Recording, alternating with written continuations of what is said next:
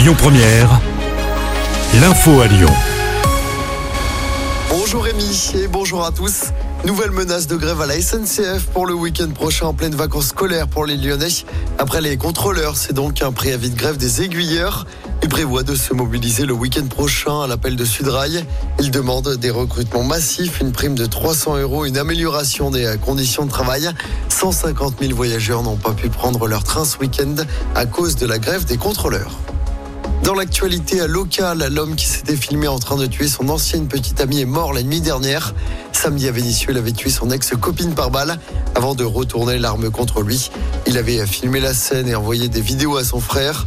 Les policiers avaient découvert le corps de la victime, une femme de 24 ans, et celui du suspect dans une voiture garée dans une zone industrielle. Selon plusieurs sources, l'assassin présumé souffrait de troubles psychiatriques et avait fait une tentative de suicide l'année dernière en se jetant du sixième étage d'un immeuble. Les investigations se poursuivent. Un homme toujours en garde à vue après une agression au cutter devant l'hôpital de Villefranche-sur-Saône. C'était samedi après-midi. Deux hommes en sont venus aux mains sur le parking de l'hôpital. Pour une raison encore inconnue, le plus âgé des deux a dégainé un cutter et a blessé son beau-frère. La victime, grièvement blessée, n'est plus en danger de mort. Un appel à témoins a été lancé par la police.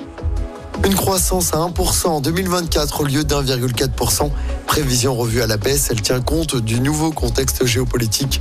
Voilà ce qu'a dit Bruno Le Maire, le ministre de l'économie, hier soir sur TF1. Il annonce 10 milliards d'euros d'économie immédiate, mais pas de hausse d'impôts pour les Français. En football, l'OL poursuit sa remontée au classement. Les Lyonnais sont 11e de Ligue 1 ce matin. L'OL qui a encore gagné vendredi soir, victoire 1-0 contre Nice au Groupama Stadium.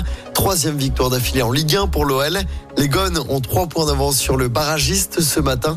L'OL qui se déplacera vendredi soir sur la pelouse de Metz. Avant-dernier du championnat, l'OL recevra ensuite Strasbourg en quart de finale de la Coupe de France. Ce sera mardi prochain au Groupama Stadium.